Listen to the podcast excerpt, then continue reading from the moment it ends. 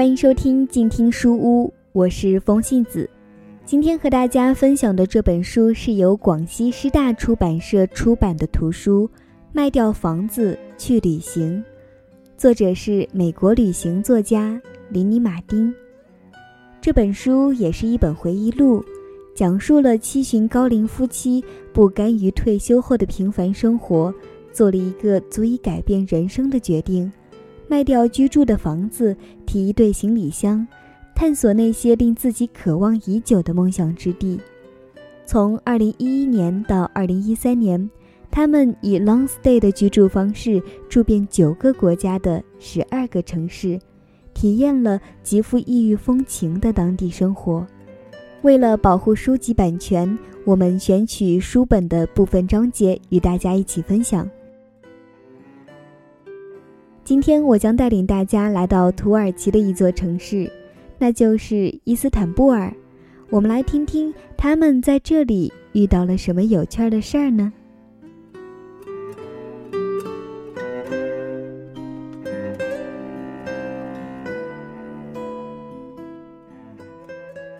伊斯坦布尔的大巴扎集市，我们很享受在伊斯坦布尔度过的分分秒秒。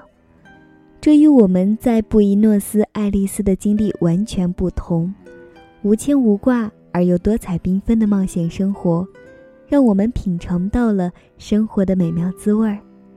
总之，我们为自己的选择感到自豪。我们确实享受在这里的时光，不过，当我们决定外出寻找古老的香料市场时，那冷飕飕的天气却让我们不太舒服。我们先在地图上找了一遍，发现市场与公寓相距并不远，所以我们决定步行前往市场。不过走了几个街区后，我们发现自己竟然迷路了，在地图上也无法确定目前所处的位置。于是我们只好朝门道里歇息的店主打听，他朝着与我们来时的相反方向一指。后来，我们又顺着他手指的方向赶了回来，如此这般的折腾了几次。最后，我们又向一位路人打听，他说我们片刻之内就能赶到目的地。可想而知，此时我们已经越问越糊涂了。黑压压的乌云迅速聚拢而来，想要回去取雨具已经来不及了。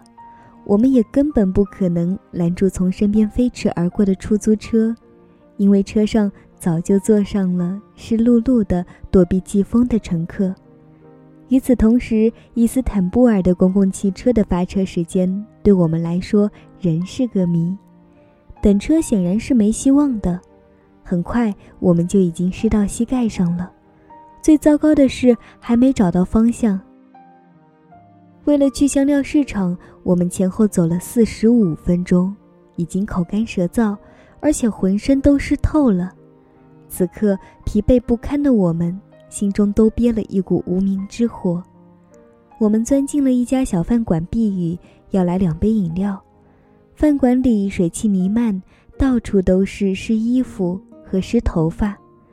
等外面的雨终于歇下之后，我们付了饮料钱。并问女服务员：“蓝色清真寺怎么走？”此时，那座蓝色清真寺已经成了我们重回公寓的救命稻草。可能因为我们没点食物，他有点不高兴，用手朝我们身后一指，说：“就在那边。”我们走出饭馆，心中恼火得很。我气呼呼地说：“我知道，他一定是在胡说。我们离公寓不可能这么近。”我们已经走出来好几英里了。蒂姆抓着已经湿透的地图，翻过来倒过去，希望研究出个究竟来。他嘟哝着：“当然不可能，那不等于我们在原地旋转吗？”但是当我们走到街角时，抬头却发现空中那些可恶的海鸟还在围着金色的塔尖儿没完没了地转着。那位女服务员没有糊弄我们。我们磕磕绊绊地顺着街道走去，边走边笑，笑自己暴躁易怒、神经质。此时，一个在店门外负责招揽顾客的人说：“你俩喝高了咋地？”说的人也并非怀有恶意。时至今日，我们两人中只要有谁傻笑不止，另一个人就会模仿那个可爱的人说：“你喝高了咋地？”五分钟后，我们终于顺利回到了公寓。时至今日，我们也不知道当时究竟是怎么绕回来的。次日，我们终于找到了香料市场。对美食家来说，此地就像圣地麦加一样值得膜拜。市场外面悬挂的彩色帐篷下面是一个好大的苗圃，新鲜的草药和可食用的花卉散发出的馨香四处弥漫。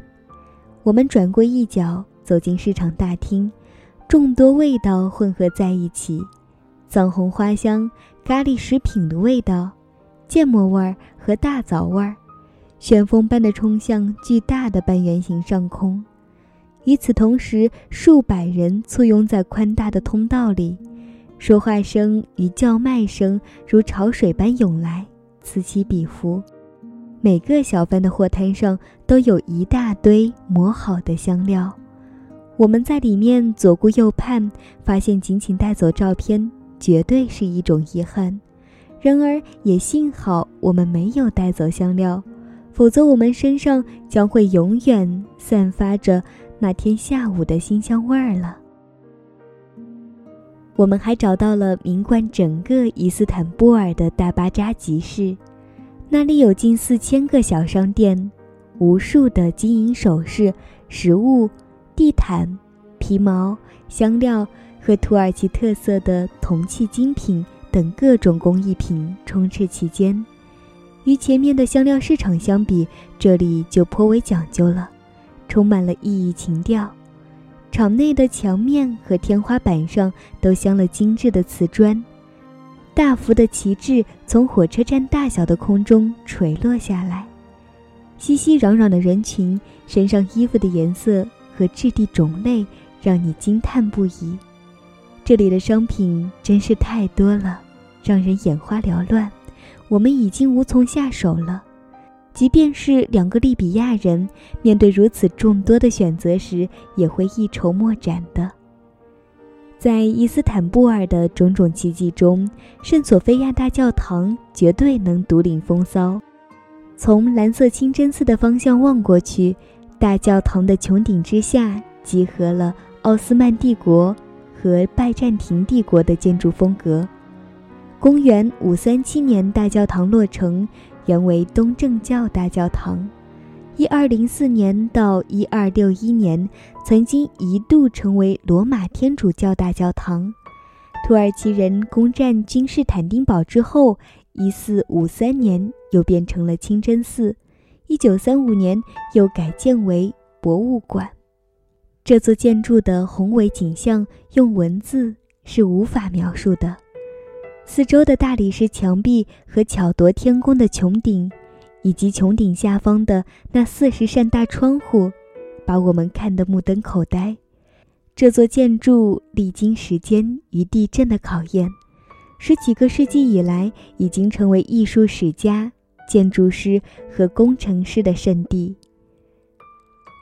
伟大的建筑总能让我们一时忘记肉体的存在而陶醉其中，但最终熬不住肚子的抗议，我们只得出来寻觅吃午餐的地方。从高台上下来，不知不觉中，我们来到了阿克比叶克游客大街。大街从老城中间穿过，街尾坐落着四季酒店。这是一家颇为现代的酒店，门口有安保人员把守。他们对如我们一般的庄稼汉并无好感。大街的另一端是居民区，也是真正的人民，就像马丁夫妇一样过夜的地方。街区中间横七竖八地排列着大大小小的咖啡店，白天到此光顾的有德国人、美国人、亚洲人。斯堪的纳维亚人和年龄不同的其他游客，黄昏之后，吵吵嚷嚷的青年人自己动手从大罐子里打啤酒，还有人用餐桌上摆放的彩色水枪打水仗，一片欢声笑语。一般来说，蒂姆和我都对自己现有的这份成熟感到满足。我们庆幸自己走过了人生中的许多的沟沟坎坎，变得更为成熟稳重。不过，身在伊斯坦布尔的此刻，我们真希望自己也能陶醉在那里，要上一杯扎啤，抓过一把水枪，一边欢笑，一边与二十几岁的小年轻胡诌故事。我相信，如果那样，我们至少能快乐十几分钟呢。我们最终还是找了个专门吃午饭的地方，那是一个户内户外都摆放着鲜艳的阳伞和小餐桌的小饭馆。端上我们桌子上的有烤肉串、米饭、茄子拌西红柿、皮塔饼、蜂蜜水果和其他的美味甜食。让我们感到意外的是，那里竟然还有人抽水烟。午饭过后，我们从从容容地朝水边走去。伊斯坦布尔老城区的街道两旁排满了小店，店主人站在店外，以最诚挚的语言招揽顾客。一个卖毯子的对我说：“来吧，来吧，把钱给我。”另一个男人，因为我们每天都要从他店门前经过，张嘴就说：“早上好，我在等你们呢。”他们都很执着，态度又好，所以把不少地毯都卖给了游客。因为我们永远都是路上人，所以仅有照片和记忆可供我们收藏。但是我们也喜欢摸摸地毯，与怀着进取心的店主们逗逗乐子。走街串巷的行商也有办法哄走客人们手里的钱，尤其是在著名景点周围。我看见一个男子坐在凳子上推销一摞缎子帽，他打扮得像个苏丹国王，浑身上下毫无破绽，唯独在胸前挂着一部移动电话。正是那样奇妙的时刻，让我们渴望走出家门。那一刹那，卖帽子的男人仿佛成了我们生命中的一部分，一个令我们永远无法忘怀的人。对我们而言，这些小小的印象足以汇聚成一个神奇的世界。每天出门之后，我们都会经过一个小旅行社。渐渐的，我们与社里的负责人蒂姆兹也熟络了起来。他身材修长、秃顶，无时无刻不守在社里，与光顾的客人喝茶聊天儿。利姆兹能说一口地道的英语。对于如何才能在土耳其玩得尽兴，他是无所不知的。他的助手身材高大，长了络腮胡子，脸上挂着笑容，每天穿的都是同一件 T 恤衫。旅行社的橱窗里摆放着土耳其蓝绿海岸的照片。一天下午，我们正在研究这些照片，利姆兹邀我们进去喝茶。一个小时后，我们知道了利姆兹孙子们的名字，他弟弟在芝加哥家住何地，以及他对美国即将举行的总统选举有何看法。此外，我们还预定了价格不菲的博斯普鲁斯海峡水上一日游。后来证明，水上一日游还说得过去，但不如利姆兹让人开心。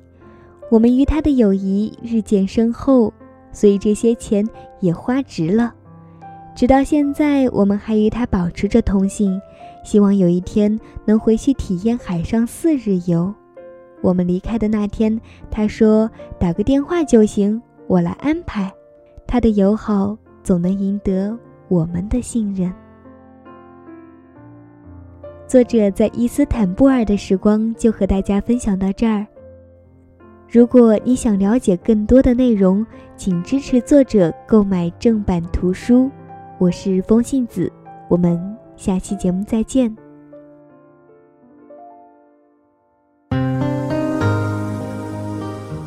本节目由静听有声工作室荣誉出品，安静聆听，让心宁静，静听有声，聆听内心的声音。